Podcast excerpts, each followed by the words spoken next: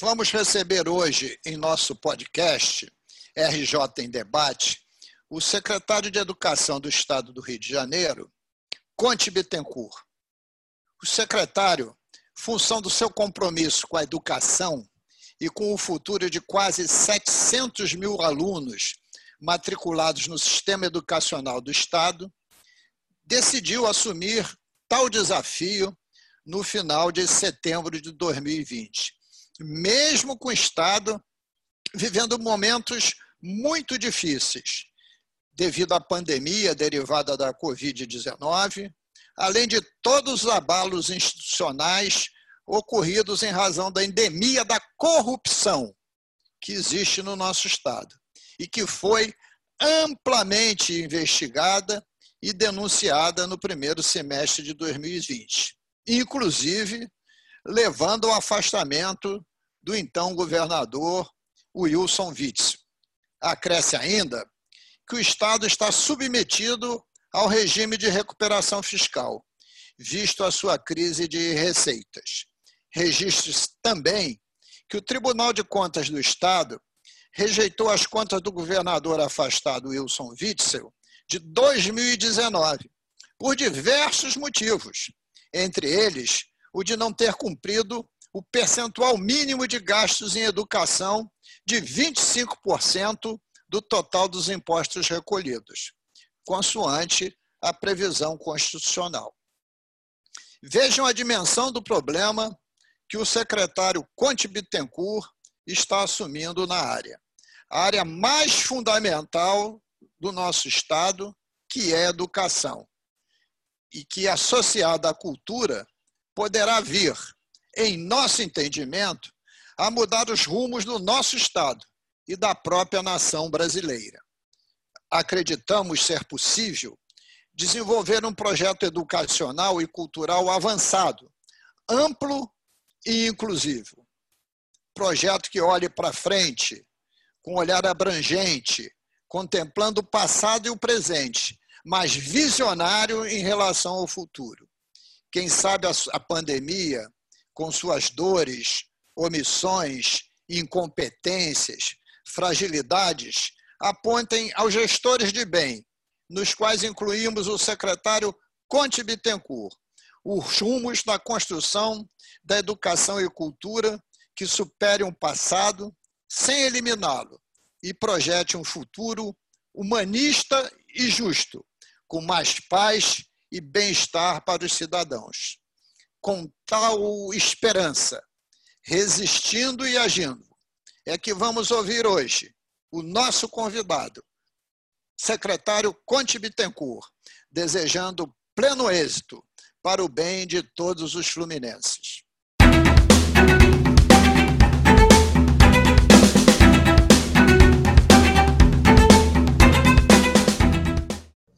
O nosso podcast de hoje, RJ em Debate, tem o prazer de receber o secretário de Educação do Estado do Rio de Janeiro, o educador Conte Bittencourt. Lhe dou um bom dia e agradeço fortemente por ele ter atendido ao nosso convite, o que nos deixa honrado. Bom dia, deputado Luiz Paulo Corrêa da Rocha. É para mim uma satisfação estar nesse podcast com você, com aqueles que lhe acompanham e podendo refletir um pouco sobre os desafios da educação do Rio de Janeiro. Secretário Conte Bittencourt, o senhor entrou no governo do Estado no último trimestre de 2020, com a pandemia muito forte no nosso Estado e o caos instalado na Secretaria de Educação. Qual foi o seu diagnóstico em relação à situação encontrada? É, deputado Luiz Paulo Corrêa da Rocha, aceitei esse desafio em nome da educação fluminense.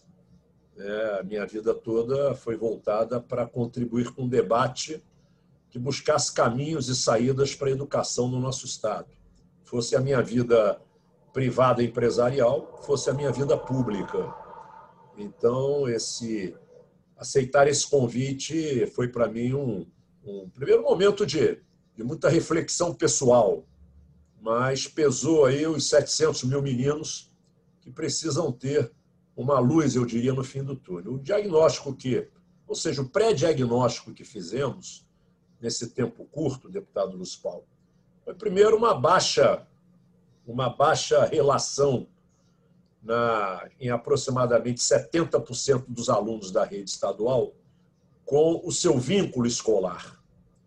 Isso é, acabou acontecendo por, pelo Rio de Janeiro não ter desenvolvido nenhum projeto efetivo que buscasse né, os instrumentos do chamado hoje ensino remoto, o que a maioria dos estados brasileiros fizeram. Já ao longo do segundo, terceiro mês da quarentena escolar, com o afastamento do aluno da escola, alunos e professores, que buscaram soluções tecnológicas, infelizmente aqui no Rio de Janeiro isso não se deu. Então, nos defrontamos em outubro com uma rede já com oito meses aproximadamente de pandemia, de afastamento da escola, né, sem nenhum tipo de planejamento ou de projeto de educação remota implantado. Então, esse foi o primeiro diagnóstico que nos preocupava muito, porque se não tomássemos medidas nesse curto prazo no fechamento de 2020, poderíamos ter um grande índice de evasão escolar, que era uma das nossas maiores preocupações. Então, esse foi o primeiro prognóstico. Falta completa de uma política né, que estabelecesse linhas da educação remota, com as ferramentas necessárias, e um vínculo muito frágil, do ponto de vista educacional, da vida de 70% dos nossos estudantes. Estou falando em meio milhão, meio milhão de estudantes. Conte Bittencourt, nós fomos companheiros de Assembleia Legislativa durante quatro mandatos. Então, 16 anos. E eu sei, com muita convicção, que você é um homem dedicado muito fortemente à educação, presidiu a Comissão de Educação por muitos anos, que é uma das comissões mais importantes da Assembleia Legislativa, e é um homem ligado a planejamento. Você não faz nada sem pensar no dia de amanhã. Então, eu gostaria de saber qual foi a estratégia que você estruturou para a Secretaria de Educação e para os nossos 700 mil alunos para o biênio 2021-2022? Bem, Luiz Paulo, nós, nós estabelecemos três, três níveis de etapas do nosso planejamento estratégico. A primeira era como fechar o ano de 20, como minimamente recuperar o vínculo desse, desses 500 mil alunos com a rede escolar e garantirmos assim né, é, é, a renovação da matrícula deles para o ano de 21. Então, entramos com material autoinstrutivo, que foi distribuído pelas escolas. Eu aqui quero fazer um registro de reconhecimento à luta incansável das equipes das nossas escolas, que fizeram com que esses materiais chegassem em casa, porque a tentativa anterior tinha sido pelo correio, a entrega do material impresso, e o correio não chega sequer na casa de quem tem endereço regular. Imagine o correio chegar nos territórios. O Estado gastou uma fortuna, quase 6 milhões de reais em correio e 80% do material voltou. Nós fizemos uma opção de pegar o material do CEDERJ CCERJ, do SEJA, era um material autoinstrutivo, fizemos uma adaptação desse material, identificamos os alunos que não tinham o acesso a experiências remotas que algumas escolas desenvolveram, demos o recurso às escolas e as escolas entregaram da forma que foi possível, através das associações de moradores, usando motoboy, no interior, usando transporte rural. Esse material chegou às escolas e assim nós fechamos a primeira etapa do ano escolar, de 20, que no mundo todo foi um ano de aprendizado para a educação. Por isso, o conceito aprovação-reprovação foi colocado de lado no debate da educação no mundo. O próprio Conselho Nacional de Educação, em novembro, aprovou o contínuo escolar. Nós aqui já tínhamos a visão do bloco escolar. Nós queríamos minimamente vincular o aluno, revincular o aluno à rede, fechar de alguma forma com uma avaliação que não apontava aprovar ou reprovar o ano de 20 e resgatar esse aluno. Esse foi o nosso planejamento, Luiz Paulo, de curtíssimo prazo. De curto prazo, olhar 21. Entender as medidas necessárias para 21. Nós começamos o nosso calendário de 21 no último dia 3, com o mês de fevereiro, um mês de acolhimento. Os professores já começaram a se reunir e, a partir de segunda-feira, nós vamos começar a receber os alunos individualmente em horário marcado para uma avaliação socioemocional. Apenas uma avaliação socioemocional. É fundamental a rede diagnosticar os efeitos colaterais desse afastamento escolar longo na saúde emocional desses adolescentes. Então, o mês de fevereiro é um mês de acolhimento, horário marcado para avaliação do diagnóstico socioemocional. E aí vamos identificar. Fizemos uma pesquisa na rede, Luiz Paulo, é uma pesquisa amostral, onde indica que 10% dos nossos alunos não tem sequer o dispositivo. Então, não é um problema de conexão, é um problema de vulnerabilidade tecnológica. Esses meninos não têm o telefone pré-pago básico. Então, eles estão completamente à margem da tecnologia. E esse é o nosso público-alvo. Esse público é o nosso público-alvo. Nós temos 23% da rede que tem dispositivo e boa conexão. Por isso que nós tivemos só aderência de 30% no que foi feito em 20, por iniciativa dos professores, com o Google Classroom, tá? e alcançou esses 30% de alunos, o nosso prognóstico e o pré-diagnóstico né, que fizemos para estabelecer o prognóstico apontava 70% com vínculo frágil, porque nós temos 67% dos nossos alunos, Luiz Paulo, que têm o dispositivo, mas uma baixa conexão. A família tem um limite na sua conexão né? um limite muito curto pelo poder aquisitivo da família. E muitas vezes a família tem só um dispositivo com dois ou três filhos. Por isso, essa fragilização da relação escolar do aluno em 20. O que é que fizemos? Nós contratamos o link patrocinado. Eu ontem fiz as reuniões com as quatro operadoras, as últimas reuniões. Espero que as quatro façam adesão ao nosso link patrocinado são as quatro principais operadoras de, de, de, de dados. A gente, com as quatro operadoras, cerca bem todo o território do Rio de Janeiro. Nós desenvolvemos um aplicativo aqui na secretaria que chama Aplixi. Esse aplicativo nós vamos embarcar os nossos professores, professores da própria rede, deputado Luiz Paulo. Nós não contratamos nenhuma empresa, nenhum projeto nós capacitamos professores da rede que já estão em estúdio desde dezembro, gravando as videoaulas, já estão desenvolvendo podcasts e já estão escrevendo os cadernos pedagógicos. O que, é que nós vamos embarcar tecnologicamente nessa plataforma de nome Aplixe, Luiz Paulo? A revisão de 20 para março e abril Cada disciplina vão ter oito orientações de estudo, uma por bimestre. Cada orientação de estudo vai ter um vídeo gravado por um professor da rede. Cada vídeo vão ter cinco podcasts. E cada vídeo vão ter quatro cadernos pedagógicos. Por que quatro orientações de estudo? Uma para cada bimestre do ano de 2020. Esse material vai ser todo embarcado no nosso aplicativo, vai estar à disposição dos alunos e dos professores que vão entrar com seu e-mail institucional. É, o e-mail institucional do aluno ele entra no aplicativo, navega sete dias da semana, 24 horas por dia, usando a minha conta de conexão e não a conta da família. Dessa forma, eu resolvi conexão de 90% da minha rede e embarquei minimamente uma ferramentas né, de recuperação do conteúdo de 20.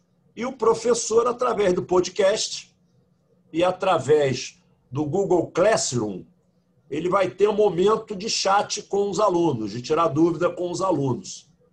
E nós vamos fazer o presencial híbrido, Luiz Paulo, apenas com 10% dos alunos que estão à margem da tecnologia.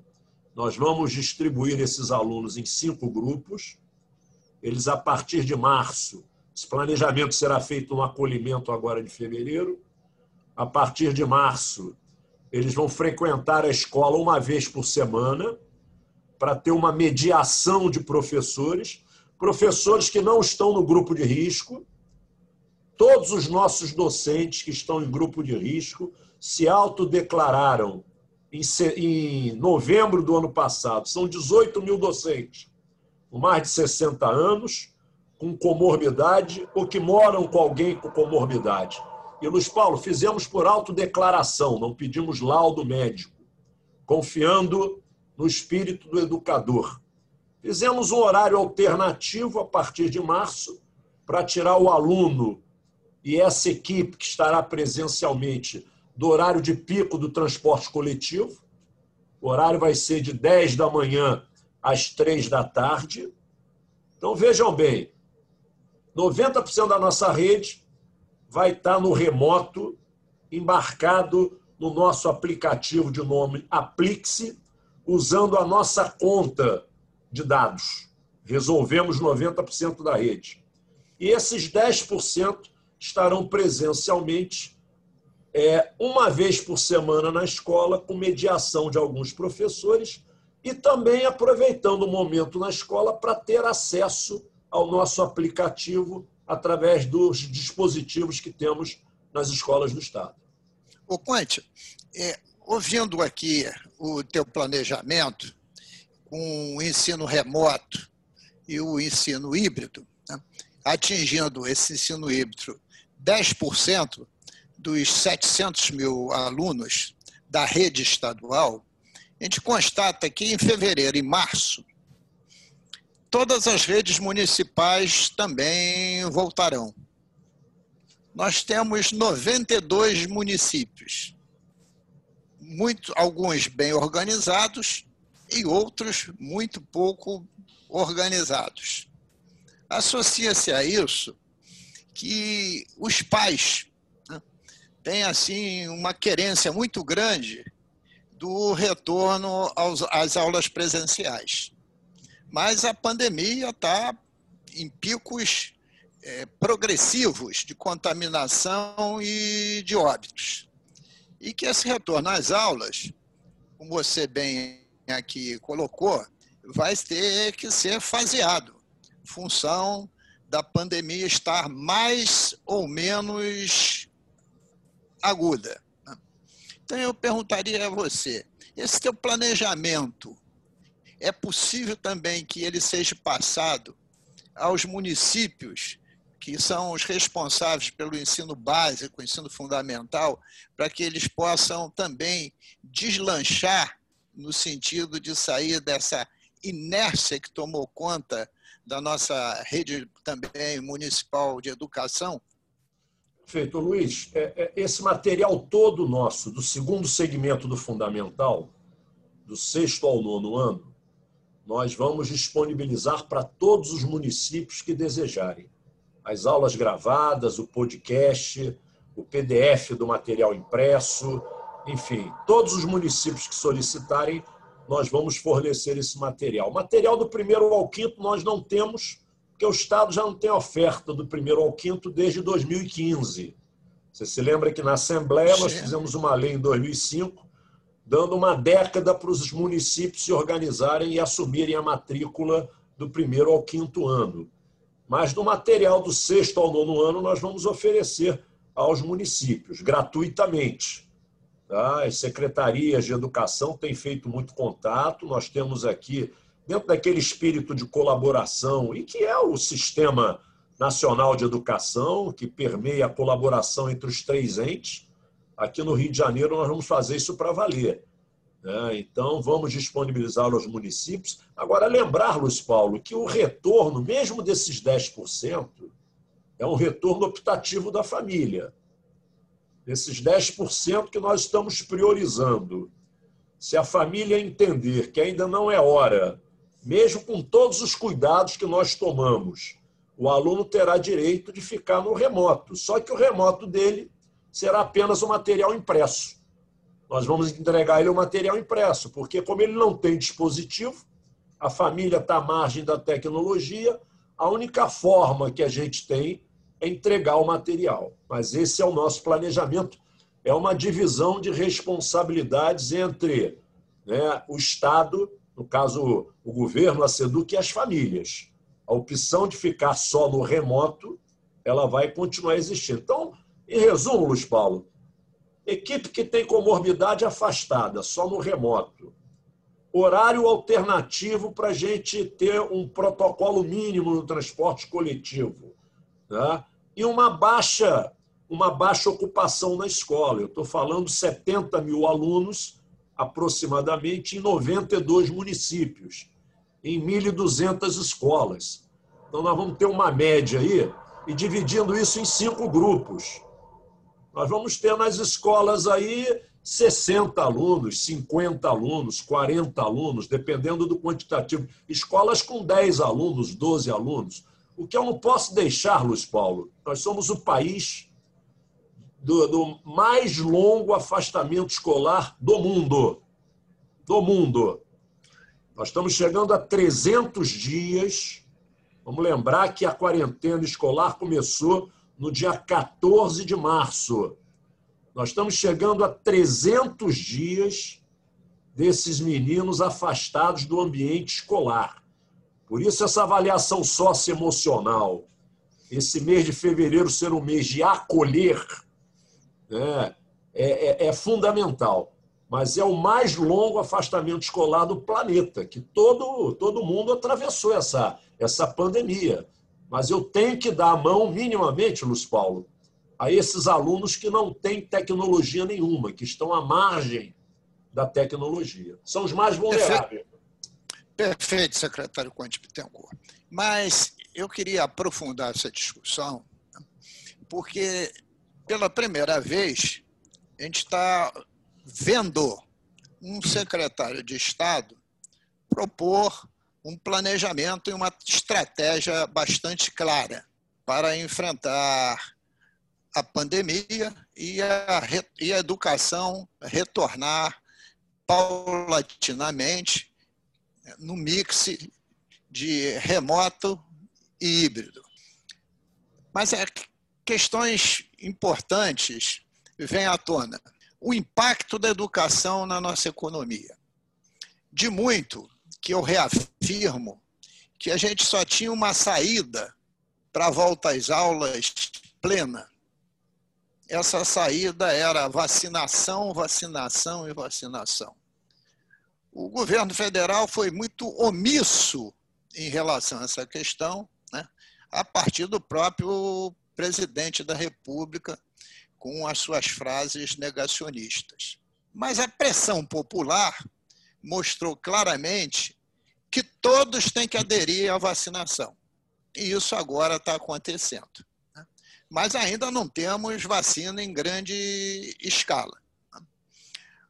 A população mais frágil à pandemia, que são os maiores de 60 anos, estão sendo vacinados. Mas a vacinação dos idosos acabará no mês de março. E aí já há quase um consenso de que os profissionais da educação têm que ser os seguintes a serem vacinados. Então, estou imaginando, nos mais diversos municípios do nosso estado, que seja a partir do mês de abril e acontecendo esse escalonamento de entrega de insumos da China e da Índia de produção de vacinas pela Fiocruz e pelo Butantan, a partir de abril. E o volume de profissionais de educação é muito grande. Então, é, é esse impacto das aulas não presenciais na, na economia, ela tem registro, por exemplo, na segurança alimentar, que na medida que as aulas não estão funcionando, só na rede estadual são 700 mil crianças. E muitas, um volume muito grande dessas crianças depende né, dessa, desse alimento que elas podem absorver né, no período de aula presencial. Então, essa, esse é o primeiro impacto na saúde e na economia. O segundo impacto é a dupla jornada que, em geral, a mãe tem que ter, né? mas que, em geral, são dos pais. Não pode sair para trabalhar, mesmo que seja para fazer um trabalho eventual, porque tem que estar com as crianças em casa. Não tem um período para as crianças estar na escola. Mesmo que essa criança possa ter um acesso remoto, não faça parte daqueles 10%. Então, isso tem um impacto na economia, porque tem um impacto na renda é, familiar. E a terceira questão, que eu chamo de o crescimento da evasão escolar, que se dá em todas as faixas, mas de forma mais contundente naqueles que têm menor renda. E, além disso, eu queria adicionar se nessas discussões próprios profissionais de educação estão inseridos. Então, eu queria que o senhor analisasse essas questões que eu aqui coloquei. Luiz Paulo, eu estava ontem levantando a quantidade de reuniões que realizei, né, a grande maioria delas virtualmente, nesses quatro meses à frente da secretaria. Eu realizei quase 60 reuniões tá? e, com grêmios estudantis, mais de uma, com entidades estudantis, mais de uma, com sindicatos, mais de quatro ou cinco reuniões com cada sindicato, com o Ministério Público, com Defensoria, uma com o Tribunal de Contas que você participou.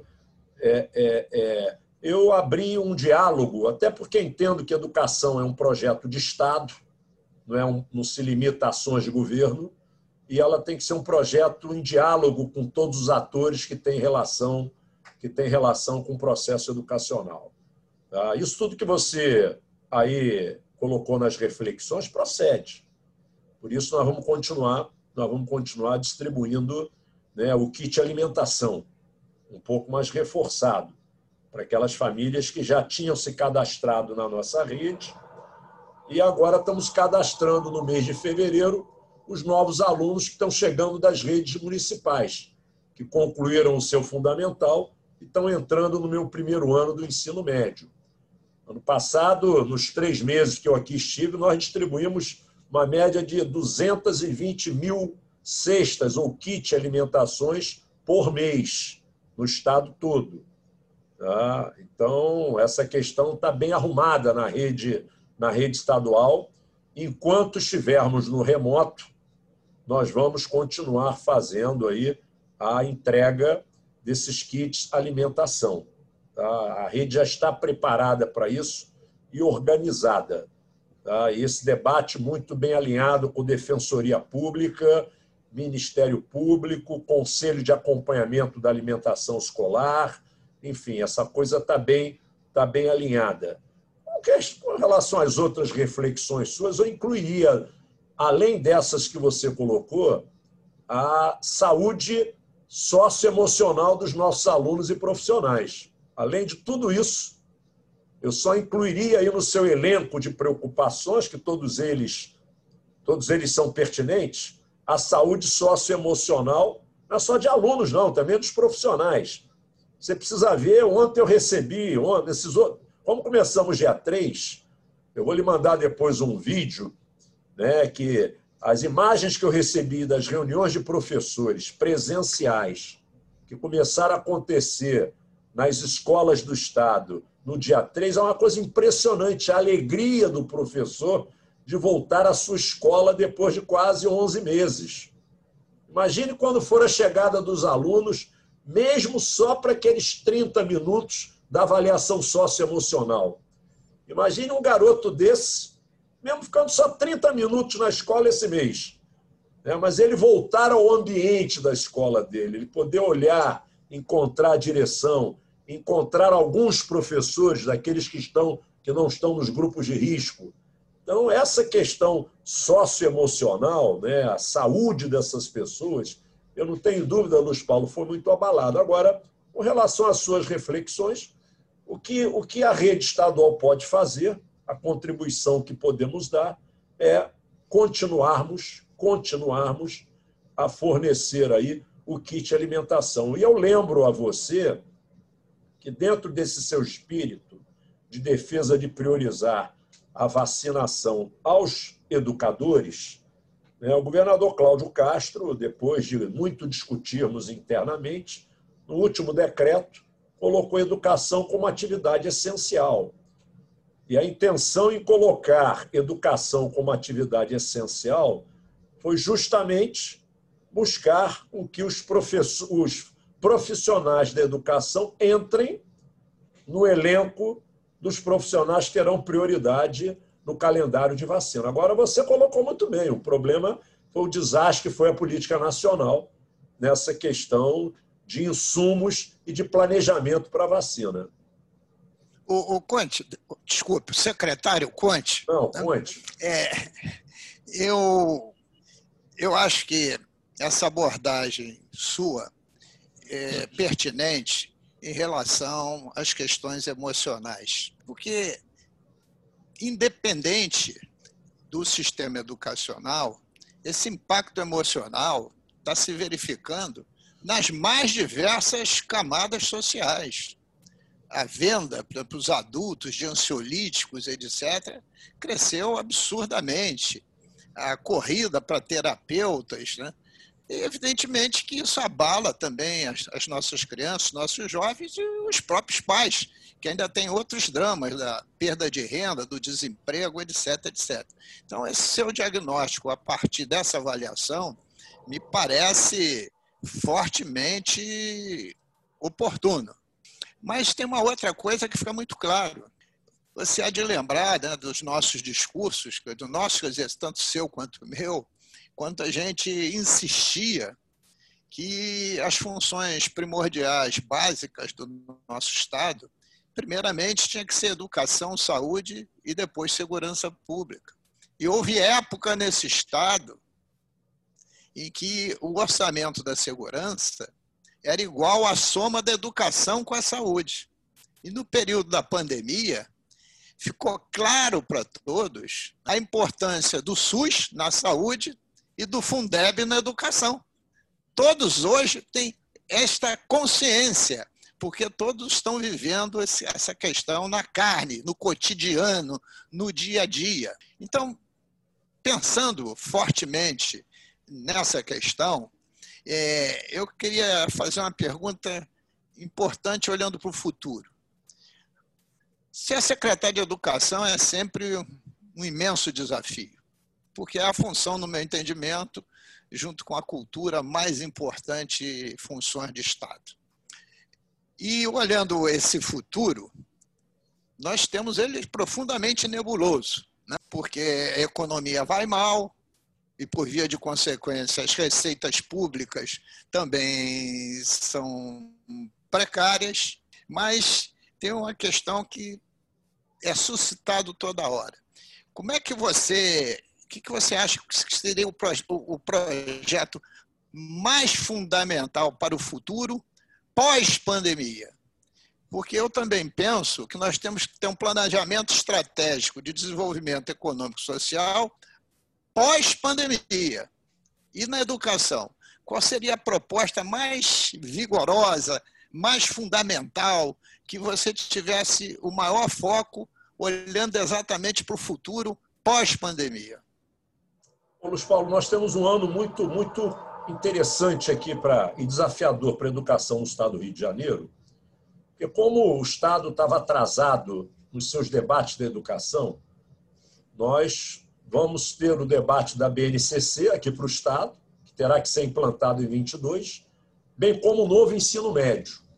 E junto a isso, Luiz Paulo, eu diria que o maior desafio e que foi facilitado em função dessa pandemia, eu, apesar de todo o drama que a sociedade, a humanidade viveu e continua ainda vivendo na pandemia do Covid-19, na educação, nós tivemos finalmente um embarque definitivamente no cotidiano da vida do professor e do ambiente da escola, da tecnologia.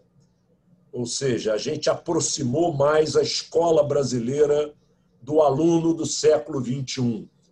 Nós dois escutamos há muitos anos falar que nós temos uma escola que pensa no fim do, do século XIX com alunos que pensam no século XXI. Eu diria a você que esse é o grande desafio e que aqueles que têm responsabilidade com políticas públicas de educação não pode perder essa oportunidade. Os professores da educação básica que não tinham no seu cotidiano da prática, né, da sua prática no ambiente da escola, no seu ambiente profissional, o uso das ferramentas que a tecnologia hoje disponibiliza, eles passaram a compreender a importância de usá-las em função desse afastamento dessa quarentena escolar. E está tá sendo uma grata surpresa do ponto de vista muito positiva, Luiz. Luiz Paulo, muito positiva.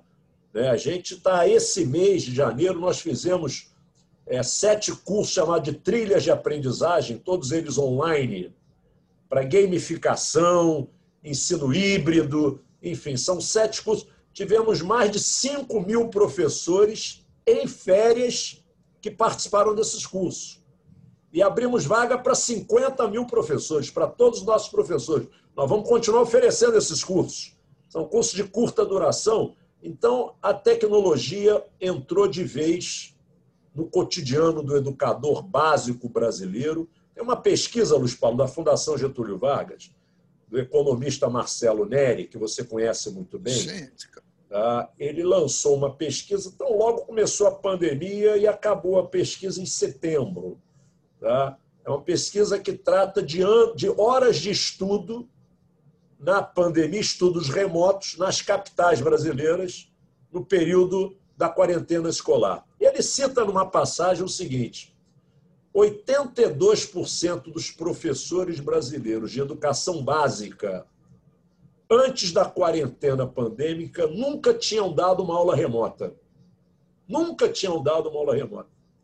Em setembro, depois de cinco meses de afastamento né, da aula presencial, 78% deles passaram a entender importantíssimo uso das ferramentas tecnológicas no seu cotidiano. Então, eu diria que esse é o grande é o grande espaço que se abriu e que todos os gestores e responsáveis por políticas públicas de educação no, no Brasil precisam oportunizar.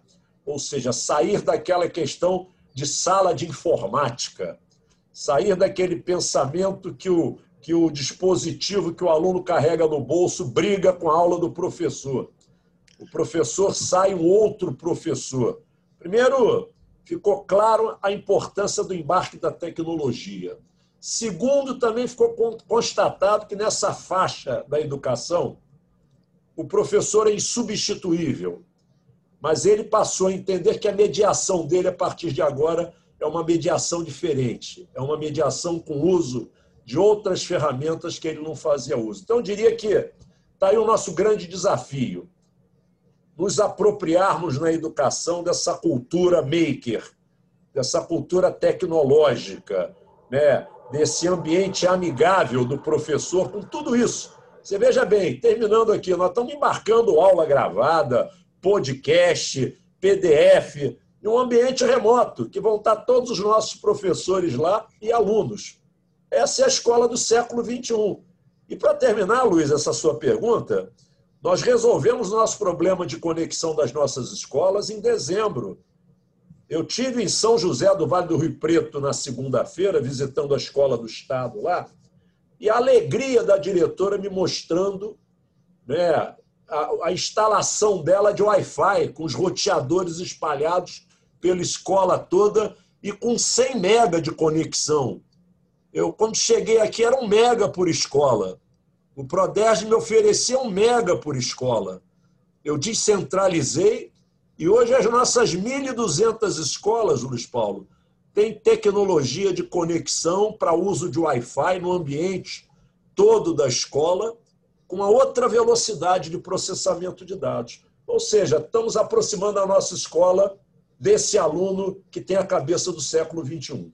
Ô, Conte, eu estou lembrando aqui das nossas lutas comuns como deputado estadual para que o governo do estado investisse ano a ano 2% dos seus impostos na FAPERJ, em ciência e tecnologia.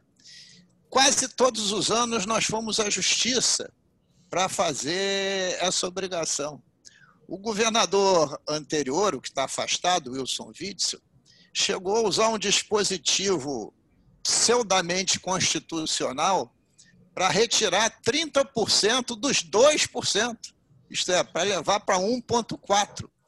Quer dizer, governantes que não são capazes de ver um milímetro do nosso futuro que você está abraçando, do ponto de vista da tecnologia.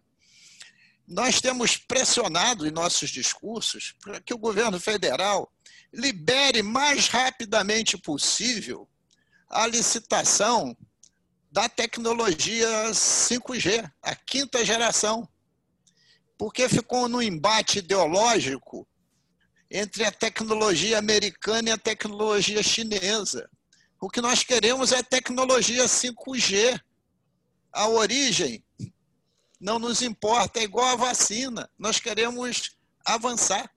Inclusive, produzimos aqui na Assembleia, e já é lei, é, um projeto que tem como anexo uma proposta para os 92 municípios regulamentarem a infraestrutura da tecnologia 5G para que ela possa se expandir velozmente no nosso estado quando for licitada. Então, quer dizer, nós, esse trabalho começa a dar resultado, que é a face, se é que pode ter uma face positiva, a face positiva da pandemia, que nos trouxe para essa realidade.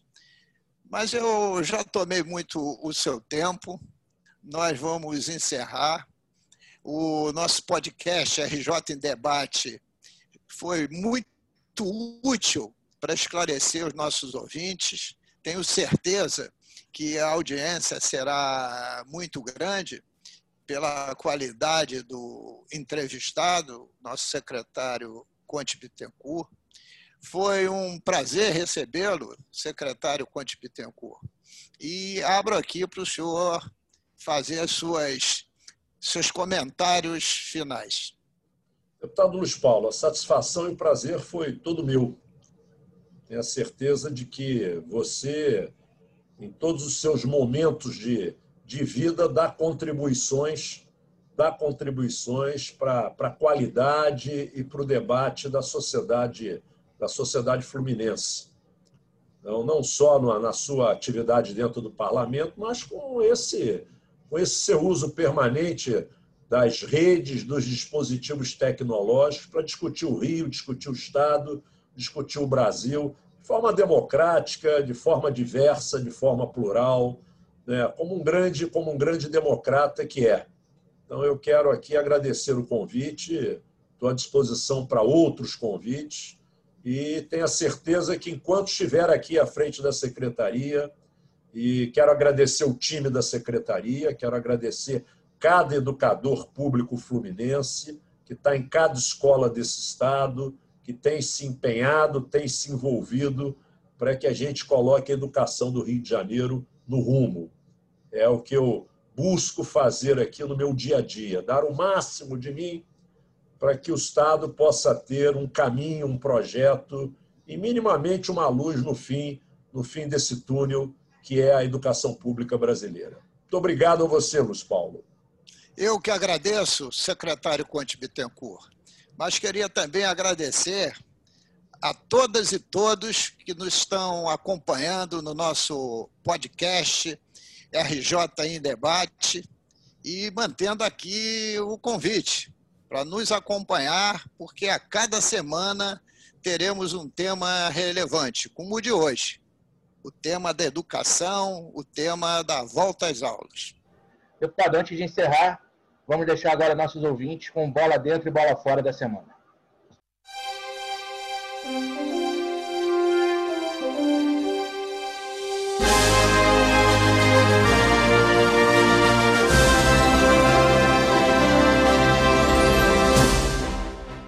A bola fora de hoje vai para o Ministério da Educação e o INEP, que obtiveram índices de abstenções muito ruins, os piores índices da história do Enem. Na primeira etapa do Enem, tivemos 51% de abstenções, de faltas. Na segunda etapa, 55,3%. E na etapa digital, 68% faltaram ao Enem. E o ministro da Educação continua dizendo que as etapas foram um sucesso. Na verdade, foi uma vergonha que só fez aumentar as desigualdades sociais. A bola dentro de hoje diz respeito a um consenso nacional que eu defendia desde a primeira hora, que os próximos a serem vacinados, como prioridade maior, assim que terminar a vacinação dos idosos, sejam os profissionais da educação. É fundamental, de fato, que o sejam, pois é necessário que os profissionais da educação sejam o mais rapidamente vacinados para que a gente paulatinamente retorne às aulas nas escolas.